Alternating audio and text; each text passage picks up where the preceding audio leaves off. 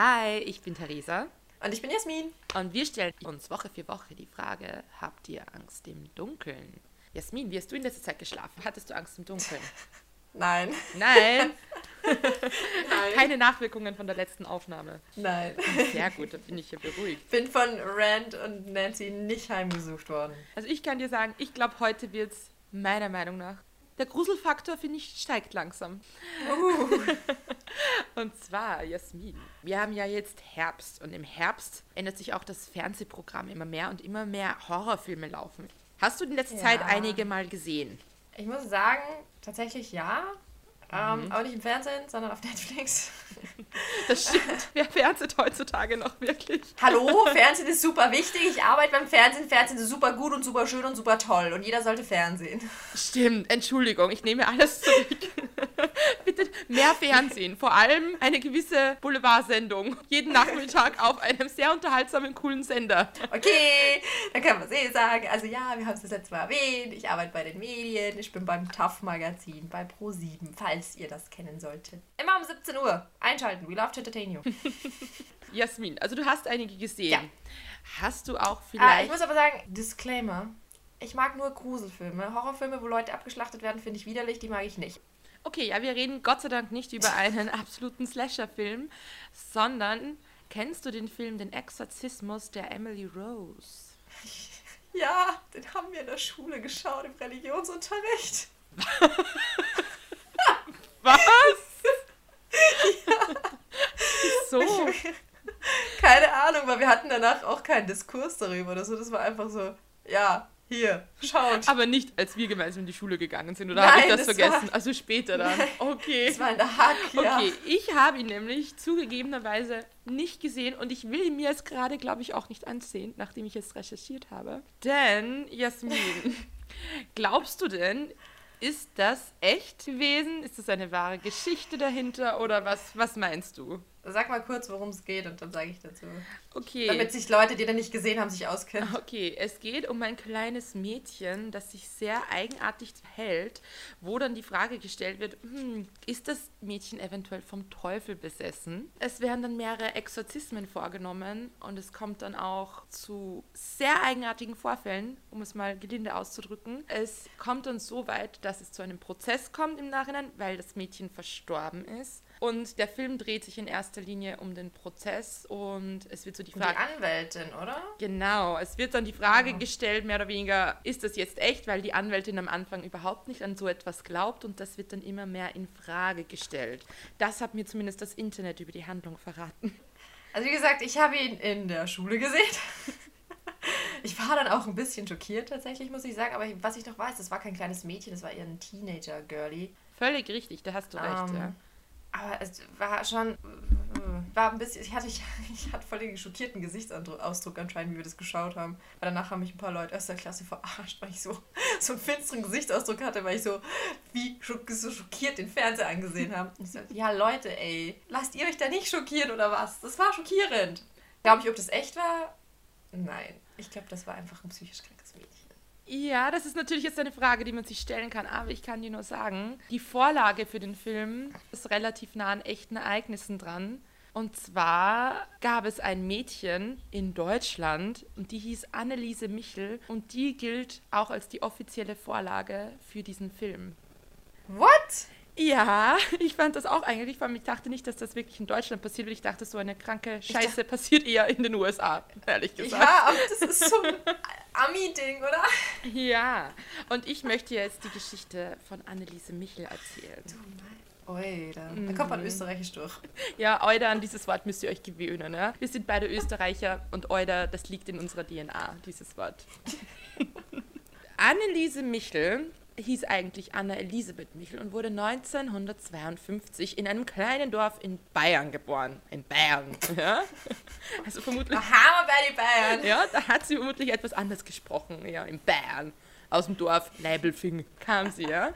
Ihre Eltern, Anna und Josef, sind streng religiöse Katholiken. Ja. Fängt doch auch immer irgendwie so in einem Horrorfilm an. Irgendwer ist immer ganz streng. Bla. Es war bei Carrie doch auch dasselbe. Ja. Und wenn wir uns ganz ehrlich sind, Eltern. es sind immer die Katholiken, oder? Und ich darf das sagen, ich bin auch katholisch. Dementsprechend wird Anneliese auch streng religiös erzogen. Mit ihren Eltern und ihren drei jüngeren Schwestern geht sie mehrmals pro Woche zur Kirche und auch zu Hause wird viel gebetet und sie betet auch alleine sehr viel. Die Anneliese, die ist oft krank und sie ist in, insgesamt ist sie eher ein ruhiges Mädchen, sehr ernsthaft. Das ist vermutlich auch durchs ganze Beten. Aber sie gilt als ein sehr.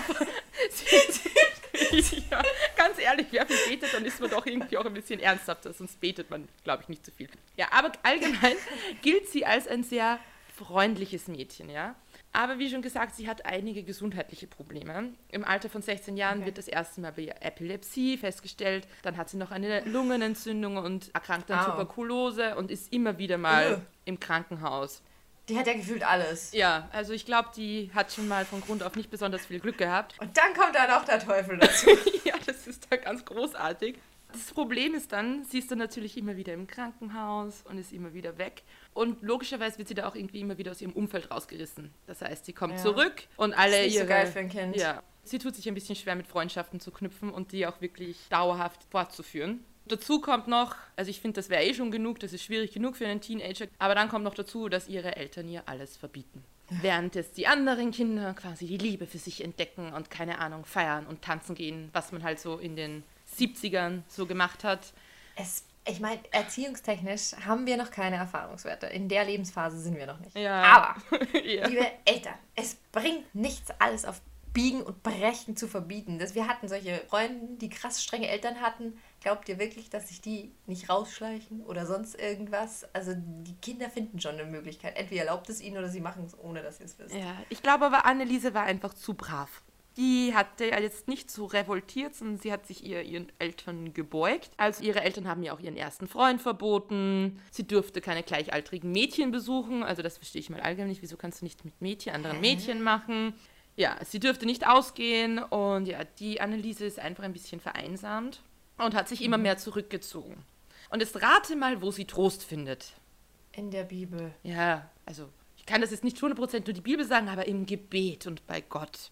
Also da findet sie halt irgendwie Trost. Und als sie 1973 für ihr Abitur lernt, setzt sie das Ganze unglaublich unter Druck. Ja? Und zu dieser Zeit könnte man es nun meinen, dass sich die ersten Anzeichen finden lassen. Und zwar, sie sagt, dass sie das erste Mal ein Klopfen in ihrem Schrank hört und die Wände ihres Zimmers sprechen zu ihr. Sie hört von Stimmen, die nämlich aus der Hölle zu ihr sprechen. Also ich persönlich glaube, da kommen ganz viele schlechte Sachen zusammen. Sie hat keine Freunde, sie betet ganz viel, ist unglaublich unter Druck, ist allgemein krank und plötzlich fangen sie an, Stimmen verbucht aus... Vielleicht, verbucht vielleicht das Beten nicht unter schlechte Sachen. Das ist so ein bisschen offensiv. Dann hört sie plötzlich Stimmen aus der Hölle. Ich meine ganz ehrlich, dass man jetzt auch gleich sagte, die kommen aus der Hölle.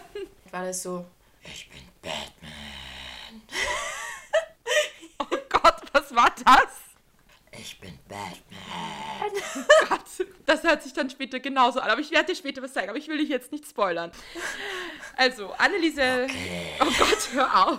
Also, Anneliese setzt sich unter Druck und hört das erste Mal Stimmen aus der Hölle. Aber sie schafft es trotzdem irgendwie Abitur zu bestehen und sie zieht schließlich nach Würzburg, denn sie studiert dort Pädagogik und sie wohnt natürlich in einem katholischen Mädchenwohnheim. Ich glaube, anders hätten sie ihre Eltern Klassik. vermutlich auch nicht gehen lassen. Was darf sie dort mit den Mädchen wohnen, wenn sie vorher die Mädchen nicht mal besuchen durfte? Na, Entschuldigung, es ist ein katholisches Mädchenwohnheim. Vermutlich laufen da noch ganz viele Kreuzschwestern rum und Priester und die passen alles auf und. No offense an dieser Stelle. Theresa und ich waren beide in der Klosterschule, wo auch ganz viele Schwestern rumgelaufen sind. Deswegen dürfen wir das sagen. Ja, Jassi, was glaubst du denn, wenn sie Pädagogik studiert und Lehrerin werden möchte? Welches Unterrichtsfach möchte sie? Religion. Surprise, surprise. Genau. Ja. Das war jetzt ein Spannungsaufbau. Wow. ja, ich weiß. Ja, sie will Religionslehrerin werden. Mhm. Aber ihre Symptome verstärken sich in Würzburg und sie hat jetzt schon fast täglich so Angstzustände. Und sie sucht okay. sich aber, was ich ja voll gut finde, sie sucht sich medizinische Hilfe. Also sie geht nicht mal zu einem Priester, sondern sie geht mal in eine Klinik, in eine Nervenklinik und wird dort mal. Ach so, sie war. Ach, ja, das, das, hätte ich ihr. Ich kann mich so schlecht an den Film erinnern, aber sie war in der Nervenklinik. Also sie hätte sich eigentlich schon helfen lassen. Ja, grundsätzlich schon. Ich weiß aber jetzt auch nicht, wie nah okay. der Film da jetzt genau dran war. Ich kann mich an den Film so schlecht erinnern, ich weiß es nicht. Ja. Ich weiß nur, dass ich schockiert war. Aber die echte Emily Rose suchte sich schon Hilfe und sie wird auch diagnostiziert. Und zwar, es wird eine neurotische Depression mit Entwicklungscharakter diagnostiziert. Sie stellen fest, dass das Gehirn irgendwie geschädigt ist und dass diese Schädigung des Gehirns vermutlich auch für die epileptischen Anfälle verantwortlich ist. Oh, okay. Ja, also eigentlich könnte man jetzt auch sagen, ja, da ist ja eher ein, eine medizinische Diagnose dahinter. Aber es entwickelt sich dann alles ein bisschen in eine andere Richtung. Also sie studiert jetzt mal einfach weiter, versucht das irgendwie weiter auf die Reihe zu kriegen und sie beginnt dann an ihrer Staatsexamensarbeit zu arbeiten. Und das muss ich jetzt erwähnen, weil ich finde, das Thema ist eigentlich schon so okay, man sieht, sie hat Probleme, vielleicht sollte ihr jemand helfen. Sie arbeitet nämlich auf die Aufarbeitung der Angst als religionspädagogische Aufgabe. Okay. Also irgendwie merkt man da schon eine gewisse Richtung raus. Man sucht sich ja Thesen, Bachelorarbeit, Masterarbeit, irgendwie sowas, Staatsexamen. Also man versucht ja immer was zu nehmen, was einem selbst irgendwie nahe ist, ja. Nahe ist, was einem interessiert. Also wo man halt gut mitarbeiten will, kann, Interesse. Und ich, sorry, aber kurzer, unangebrachter Diskurs, aber eine Bachelorarbeit von einer Freundin das Thema war, weil die einfach so ein krasser Potter-Fan war. Die Entwicklung der Rolle der Frau im Film anhand des Beispiels der Hermine Granger. Das ist so geil. Meine Cousine schreibt gerade ihre Bachelorarbeit. Und weißt du, über was sie schreibt? Die, die Zuschauermotivation in Reality-TV anhand des Beispiels Dschungelcamp. das finde ich auch so geil. Aber ich meine, sie, lieb, sie liebt solche Sendungen, sie schaut das voll viel, aber ich meine wirklich, warum schaut man denn sowas? Man schaut ja wirklich eher zur Belustigung an. Deswegen, ich finde das eigentlich Oma ein interessantes Thema. Es. Deine Oma? Meine Oma, meine, meine 88-jährige Omi, die liebt das Dschungelcamp. Nicht, dass ich jetzt deiner Oma zu nahe treten will, aber das läuft doch immer voll spät um 10. Da würde ich eher so denken, dass deine Omi schon. Nee, ich glaube, es, es gibt so Wiederholungen, glaube ich. Das liebt sie. das finde ich gut. Freut sie, freut sich immer so spitzbübisch, wenn die da Käfer oder irgendwas Widerliches essen müsste. aber weiter zu Anneliese. Also, die Anneliese arbeitet an ihrer Arbeit, weil sie ja eigentlich unbedingt Lehrerin werden will. Aber was sie zu diesem Zeitpunkt noch nie weiß, sie wird nie unterrichten. In der kommenden Zeit verändert sich Anneliese nämlich immer stärker. Das Ganze hat dann so angefangen, sie war auf einer Wahlfahrt in Italien und das ist ja, du tourst da von, keine Ahnung, von Kapelle zu Kapelle und dann sind dann teilweise so heilige Gegenstände ausgestellt. So, ich weiß nicht, so Reliquien und so von irgendwelchen Heiligen. Und auf dieser Wahlfahrt, es wird dann beobachtet, dass bei Anneliese voll die starke Abneigung gegen diese ganzen Objekte auftritt, dass sie denen nicht zu nahe kommen will. Und dann stellt sich halt mal die Frage, ja, dieses Mädchen, das verhält sich so komisch, ist das vielleicht gar nicht krank, sondern ist es von dunklen Mächten besessen? Wer stellt sich diese Frage? Also es war so eine Frau, die bei der Wahl dabei war. Aha, die aha, hat das okay. gesagt, okay, das ist nicht normal, sie glaubt, dass da noch was anderes im Gange ist. Und für Anneliese scheint es auch irgendwie eine ganz logische Erklärung zu sein auf ihre Probleme, weil sie hat schon früher mal gedacht, vielleicht ist ja was Übernatürliches falsch mit ihr, denn sie ist der Meinung, dass sie vielleicht bei ihrer Geburt von einer fremden Frau verflucht worden sei. Wieso? Das, Wie komme ich auf die Idee? Also warum denke ich mir das? das ich habe keine Ahnung, aber Anneliese glaubte das. Ich weiß nicht. Diese Dame von der Wahlfahrt hat dann auf jeden Fall Kontakt zu ihren Eltern aufgenommen und die holen sich dann in der Kirche Hilfe. Man vermittelte mhm. sie an einen Pfarrer, der hieß Ernst Alt. Und ich finde das ja von ihm erstmal okay, weil er verwies sie erstmal an Ärzte und sagte, okay, such dir lieber mal medizinische Hilfe. Aber. Das ist ja eigentlich sehr korrekt. Ja, aber das war auch der Typ, der dann später, was sicher viele, keine Ahnung, 50 Exorzismen mit dir durchgeführt hat. Also er dürfte seine Meinung dann doch mal geändert haben. Weil im Sommer 75 führt er dann nämlich das erste Mal einen Exorzismus an ihr durch. Und die spirituelle Diagnose bitte lautet Umsessenheit. Und Umsessenheit bedeutet, dass die Dämonen noch nicht vollkommen von ihr Besitz ergriffen haben, aber quasi ein innerer Kampf zwischen ihr und den Dämonen stattfindet, weil sich Anneliese noch wehrt. Während diesem Exorzismus wehrt sich Anneliese extrem und zerreißt auch den Rosenkranz des Priesters während seines Gebets. Also es wird schon ein bisschen creepy. Mhm. Anneliese ist mittlerweile auch körperlich in einem relativ traurigen Zustand, weil sie isst kaum mehr was, sie verliert immer mehr Gewicht, zieht zurück in das Haus ihrer Eltern, sie kann gar nicht mehr weiter studieren. Sie findet auch irgendwie dort überhaupt keine Ruhe. Ich glaube, das liegt auch einfach an den Exorzismen, die immer wieder an ihr durchgeführt werden, weil der Pfarrer einfach sagt, okay, man muss weiter mit ihr arbeiten. Und sie schläft dann insgesamt kaum sie leidet unter vollem starken Bewegungsdrang. Das heißt, sie kann eigentlich nicht still sitzen, sondern sie tobt ständig herum und schreit herum und läuft in ihrem Zimmer auf und ab. Aber sie wird auch dabei beobachtet, wie sie Insekten isst und ihren eigenen, und ihren eigenen Urin trinkt. Äh, äh, oh, äh, Ja. sorry. Ja, Ich meine, ja, Proteine, aber äh. ja, es ist richtig ekelhaft und ganz ehrlich, den eigenen Urin finde ich auch ein bisschen so.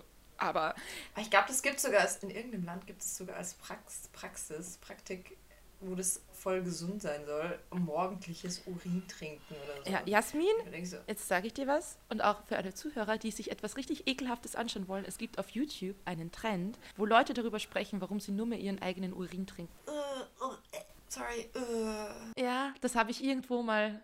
Ich weiß nicht, man geht auf YouTube rein, will sich eine Sache anschauen und zwei Stunden später ist man auf den weirdesten Seiten und ich habe da mal einen Typen gesehen, der dann darüber über seine Erfahrungen spricht, dass er nur seinen eigenen Urin trinkt und das soll voll gesund sein. Das ist so dieses Rabbit Hole von YouTube, wenn du auf einmal irgendwo landest.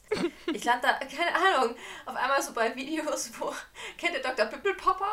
Ich liebe sie, ich liebe diese Frau. Ich sehe mir alles an, es ist so interessant und sie ist, ihre Stimme ist so Wo die ganzen beruhigend. Pickel ausgequetscht werden und dann sie einfach nur so wieder Eiter schießt, so wenn du so Ich liebe das. Ich bin immer so eifersüchtig. Ich sage immer, der, der Beruf des Mediziners wäre jetzt nichts für mich gewesen, aber wenn ich Ärztin geworden wäre, dann wäre ich genau dasselbe geworden. Dann wäre ich Dermatologin gewesen und hätte mich die ganze Zeit mit solchen Sachen beschäftigt. Auf Amazon gibt es so ein Spielzeug, das kannst du dir bestellen. Das ist ein hautfarbener Stück. Äh, Das habe so ich Klotz gesehen. Mit Löchern. Ich glaube, das ist so aus, aus irgendeinem Kunst, Kunstmaterialstoff und da kannst du Vaseline reinfüllen und das, dann kannst du die Pickel aus.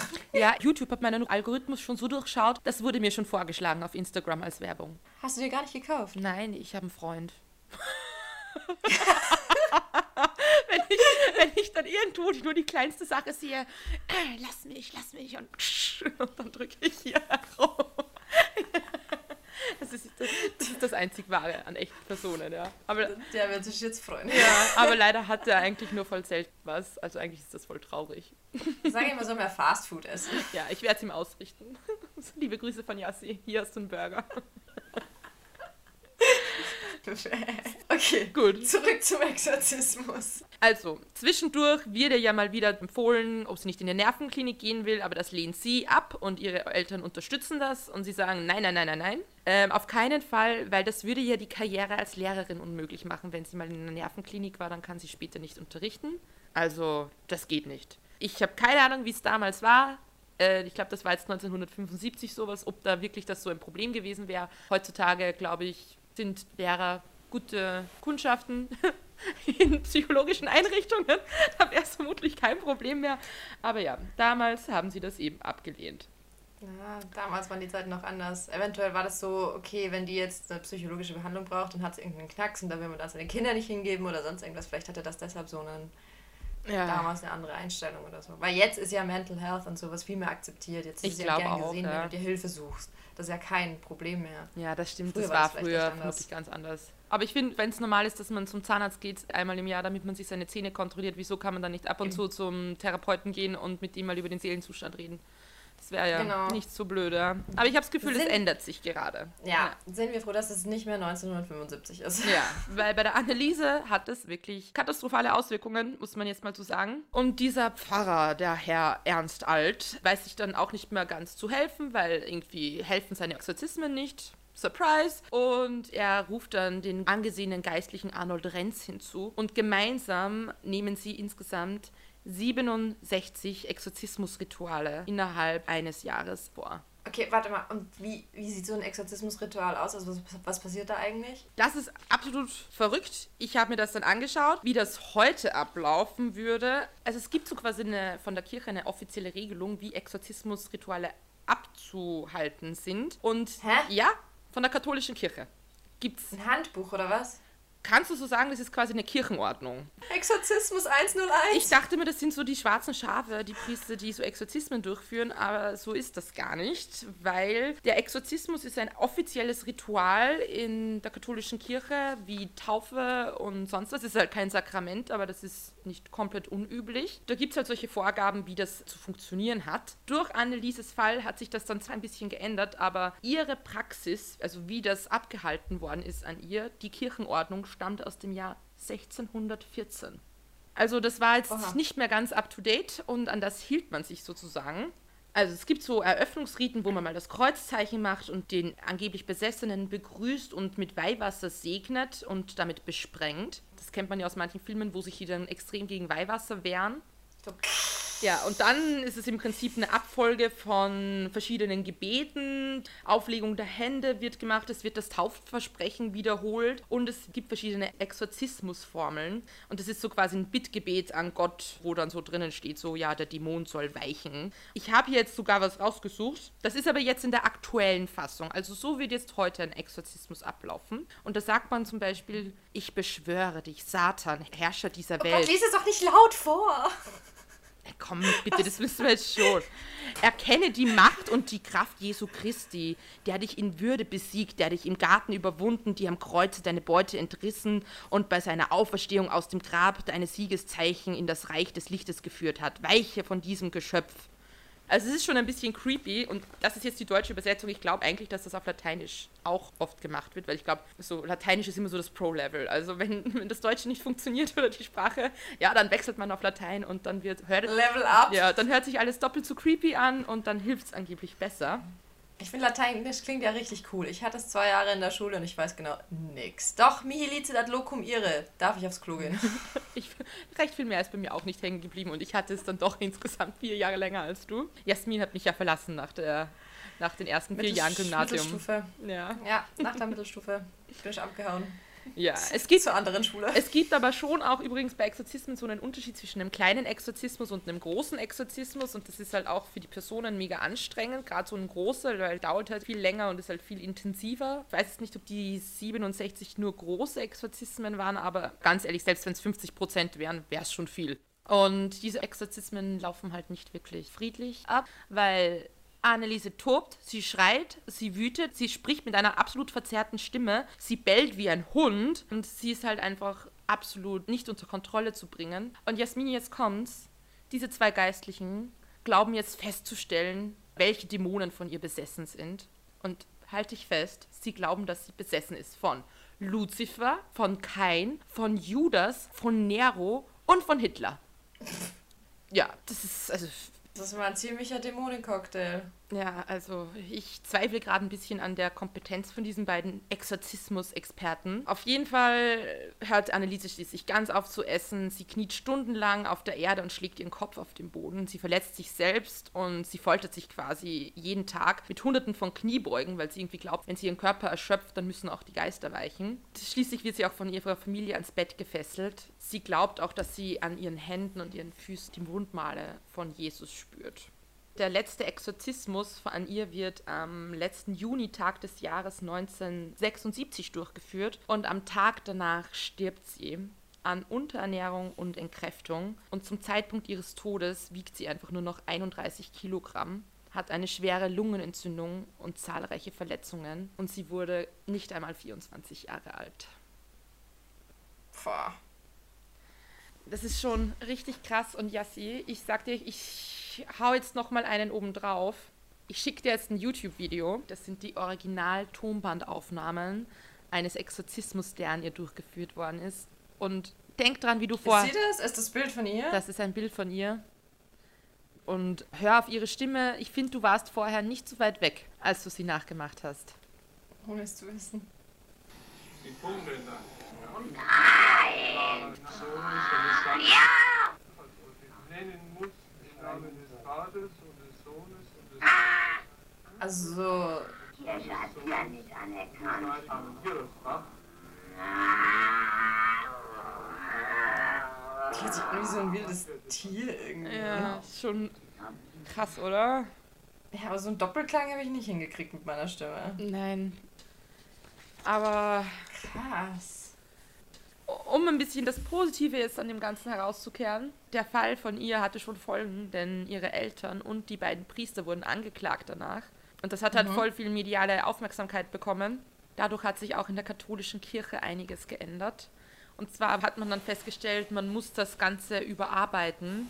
Dieses Exorzismus 102. Exakt, es ist dann eine neue Regelung herausgekommen. Ich glaube 1999, also sie haben schon eine ganze Weile dafür gebraucht. Wurde dann auch nochmal 2004 überarbeitet. Also das ist jetzt wirklich nicht lange her, dass man sich damit beschäftigt hat, wie man Exorzismen am besten durchführt.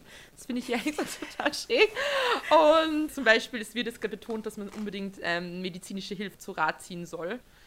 Aber Jasmin, jetzt eine Frage. Glaubst du denn, es sind Exorzismen, ist das ein aktuelles Thema in der katholischen Kirche oder kommt das oft vor? Leg mal los, was glaubst du? Wenn du die Frage schon so stellst, dann hast du gleich irgendwelche Infos für mich. Ansonsten würde ich sagen, nee, das ist eher so ein Ding aus alten Filmen. Das gibt's nicht mehr heutzutage oder nicht mehr in dem Ausmaß. Aber äh, hau mal die Infos raus, die du da hast. Ja, also, Papst Franziskus, ich hatte voll die hohe Meinung von dem eigentlich. Ich glaube, das ist noch der beste Papst, den wir in letzter Zeit hatten, weil der teilweise ein bisschen moderner ist, glaube ich. Nicht, dass ich mich jetzt sonderlich nah damit auseinandergesetzt habe, aber ich habe auch einen Film über den gesehen und dachte, ja, der ist ganz in Ordnung. Aber er hat noch 2017 gesagt, dass Exorzismen unverzichtbar sind, weil der Teufel existiert ja auch im 21. Jahrhundert und wir müssen von der Bibel lernen, wie wir ihn bekämpfen können, weil der Teufel und so waren dann uns nämlich, ist intelligent, er ist ein Trickbetrüger und alles andere als ein Relikt. Und diese Aussage hat dann übrigens auch dazu geführt, dass die Nachfrage nach Exorzismen extrem angestiegen ist. Und in dem Jahr wollten allein in Italien eine halbe Million Menschen wollten sich exorzieren lassen, nachdem er das gesagt hat. Also Italien ist, glaube ich, auch der Spitzenreiter mit Anfragen, was Exorzismen angeht. Aber gut, die sind halt einfach, glaube ich, das, das ist das katholischste Land überhaupt. Es ist so gestört. Jassi, es ist so gestört. Pass auf. Oder? In Wien, ich habe mich jetzt mal informiert als erstes Mal, wo ich lebe, gibt es zum Beispiel einen offiziellen Exorzist. What? Ja, es gibt einen offiziellen Exorzist, er ist ein US-Amerikaner, der heißt Harry Logan. Der wurde durch Kardinal Schönborn eingesetzt. Und Kardinal Schönborn ist bei uns so circa der Geistliche, der einfach immer wieder mal im Fernsehen zu sehen ist, irgendwie an Weihnachten und irgendwelche Ansprachen hält. Und der hat ihn einfach eingesetzt, damit er Exorzismen durchführt, hier bei uns in der Gegend. Und in Deutschland gibt es in den 27 Bistümern zwar offiziell nur noch sieben Exorzisten, aber die Nachfrage ist anscheinend unglaublich groß und man erhaltet im Jahr hunderte von Anfragen. Man weiß halt auch nicht so ganz genau, ob nicht unter der Hand viele Exorzismen durchgeführt werden. Es ist so gestört, Jassi, es gibt eine eigene Hochschule für Exorzisten in Italien. Das ist eine päpstliche Hochschule und da gibt es einen Lehrgang, wo sie Exorzismen beibringen. Und es gibt auch eine offizielle Vereinigung, die Internationale Vereinigung der Exorzisten. Die ist seit 2014 offiziell vom Vatikan anerkannt und für die arbeiten 250 Teufelsaustreiber und die kommen jährlich ca. 30.000 Mal zum Einsatz. Ihr seht es gerade nicht, aber ich, sehe gerade sehr, sehr, sehr schockiert rein. Ich habe gerade nicht gewusst, was ich sagen soll. Ähm, das ist auch ein Karrierepfad. Ist, steht das im Firmenhandbuch? Hm, Ich weiß nicht ganz genau, aber es sollte drin stehen, weil scheinbar gibt es einen hohen Bedarf. Da ist ein großer Markt dafür da. Keine Ahnung. Das wäre doch auch geil. So, hey Mama und Papa, ich werde Exorzist. Ich meine, wir machen da gerade Witze drüber, aber es ist echt krass. Ja, also sorry, ich dachte eher so, das sind die schwarzen Schafe in der Kirche, die Exorzismen durchführen, weil das irgendwie nicht offiziell anerkannt ist, aber dass es eine päpstliche Hochschule gibt und einen Lehrgang, wo man das dann machen kann. Ich meine, ich glaube ich ich glaub schon an die Kraft der Einbildung im Sinne der Heilung. Ich denke mir so, so ein Exorzismus, wenn der richtig durchgeführt ist bei irgendeiner Person, die psychische Probleme hat und die glaubt dann einfach, sie sei geheilt und das dann ist ja wie so ein Placebo-Effekt dann, dass es dir dann wirklich besser geht. Ich finde, das wird Sinn machen, beziehungsweise das kann ja schon sein. Aber wenn man das, aber Leute, um Gottes Willen, Ich finde das auch schräg. wenn das halt dann so krasse Ausmaße annimmt, dass halt dann die Menschen dabei sterben oder eben dann auf medizinische Hilfe verzichten, ist es halt einfach ein bisschen too much. Ja, aber das wurde jetzt geändert durch diese aktuelle Exorzismus-Version, dass da ärztliche Hilfe auf jeden Fall dabei sein muss und auch psychologisch. Aber dann ist es ja gut, weil dann kann es ja vielleicht echt helfen. Eben bei Leuten, die dann eben die so fest dran glauben, Ja. dann geht es denen eventuell auch nachher besser. Aber ich habe auch irgendwo in einem Artikel gelesen, das war, glaube ich, irgendein Priester und der hat halt gemeint, wenn man halt ständig über den Teufel spricht, dass das dann einfach bei den Leuten was auslöst. Und das ist halt so, er hat gesagt, man sollte eigentlich dem Teufel nicht so viel Raum schenken im christlichen Glauben, sondern eher sich auf positive Dinge fokussieren, weil quasi Erzählpersonen lang genug davon, dass es den Teufel gibt und plötzlich meinen sie, er ist in ihnen. Ja, aber es war, du brauchst irgendwas nur oft genug erzählen und irgendwann fängt man an, es zu glauben. Vielleicht, um einen schönen Abschluss zu schaffen, bei diesem wunderbaren Thema. Annelieses Riester, ja, wobei schönes Ende, ich finde, die Strafen sind viel zu lasch gewesen, die sind zu Bewährungsstrafen verurteilt worden. Aber es hat für sehr viel mediale Aufmerksamkeit gesorgt, also die hatten sicher danach genug Probleme. Und Annelieses Eltern haben keine Strafe bekommen, weil sie haben ja schon genug unter den Tod ihres Kindes zu leiden. Also eigentlich doch nicht so ein schönes Ende. Als der Film 2005 rausgekommen ist, der Film Der Exorzismus von Emily Rose, hat man Annelieses Mutter nochmal befragt, wie sie das jetzt 35, 40 Jahre später sieht. Und sie hat gesagt in einem Interview, sie bereut nichts. Gott habe ihr befohlen, die Dämonen ihrer Tochter auszutreiben. Toll. Voll. Toller Lerneffekt, oder? Das ist. äh, Schon so eine hm. blöde Kuh. Mhm. Ja, und die arme Anneliese einfach, muss man auch sagen. Ah, Die hätte, glaube ich, einfach dringend psychologische Hilfe gebraucht. ein bisschen mehr auf jeden Fall. Ja. Auf jeden Fall, wir haben es ja auch erwähnt, wir beide waren auch in der Klosterschule, aber äh, wir sind nie Zeuge eines Exorzismus geworden oder irgend sowas krassem. ich glaube nicht. Uns wurde nur verboten, dass wir nicht zu kurze Röcke tragen. Irgendein Mädchen ein paar Klassen über uns musste sich mal die Haare waschen, weil sie zu viel Haargel drinnen hatte. Und fahrt niemals mit einem Jungen auf einem Moped, weil da wird man schwanger. Ja, Moped zu Deutsch Roller. ja. Also für alle, die schwanger werden wollen und Probleme haben, probiert das mal aus. Soll hohe Erfolgschancen haben, laut den Schwestern in der Klosterschule. Nee, aber sonst waren die Schwestern alle ganz lieb, muss man sagen. Ja. Die meisten. Wir haben gerade sehr kritisch natürlich so ein bisschen den katholischen Exorzismus betrachtet, aber jedem das seine natürliche. Wir machen hier jetzt kein Religionsbashing oder sonst irgendwas. Es tut aber nicht schlecht, ab und an mal was kritisch zu betrachten. Und nicht immer alles zu glauben, was einem sagt. Einfach immer ein bisschen reflektieren. Und wenn ihr aber in Erwägung zieht jetzt, hey, so ein Exorzismus, das wäre was für mich, geht vielleicht vorher nochmal zum Therapeuten und redet dort mal mit ihm. Und dann könnt ihr es noch immer ausprobieren. Und bitte keinen Urin trinken und keine Insekten essen. Ja. Außer ihr wollt das, wenn es euer Ding ist, I mean, who are we to judge? Go for it, I guess. Ja, In- Insekten sollen ja auch die Zukunft unserer Ernährung sein, ja. Habe ich schon mal Ich gehört. muss sagen, ich habe schon mal frittierte Würmer ja, gegessen. aber frittiert verstehe ich ja sogar noch. Das kann ja sogar ganz geil sein, stelle ich mir vor. Ich habe es noch nie gegessen. Es hat, ohne Witz, es hat eins zu eins geschmeckt wie Chips. Von dem Wurm hast du nichts geschmeckt. Das war einfach nur die, das war halt nur dieses knusprige Zeug. Das waren einfach Chips. Ja, ja. Wenn ich jetzt die Spinnen in meiner Wohnung zum Essen anfangen würde, dann würde ich mir trotzdem ein bisschen Sorgen um mich machen. Also, Nee, also ich meine, das war nämlich in Vietnam. Und Spinnen hätte es da auch gegeben zum Verkosten. Aber die waren so riesig, hatten so schwarze, haarige Füße. Und der eine hat da so reingebissen und das hat dann irgendwie gesaftelt. Also da kam halt so, ein, so eine Soße rausgeschossen. Und ich, nee. Ich habe so ein bisschen mit Arachnophobie. Spinnen, es ist einfach... das wäre mir noch nie aufgefallen bei dir. Wirklich? Nein. Jetzt bin ich so die Erste, die zum Kreischen anfangen und aus dem Zimmer rennt und dann ist man alleine mit der Spinne und muss sich selbst damit rumschlagen. Und ich mag auch keine Spinnen, aber ich bin nicht so hysterisch wie sie. Ich bin nicht hysterisch. Es ist einfach nur situationsbedingt der Größe der Spinne gerechtfertigtes äh, Handeln. Das Ja. war schon ein Schlusswort. Ich würde sagen, bis zum nächsten Mal. ah ja, und wie sieht's aus? Habt ihr jetzt Angst im Dunkeln? Ich würde euch empfehlen, geht mal jetzt auf YouTube, gebt Anneliese Michel Exorzismus ein, schaut euch das mal an und vielleicht habt ihr dann doch ein bisschen Angst im Dunkeln. Ich fand's schon creepy. Bis zum nächsten Mal. Oh Gott, das ist so blöd.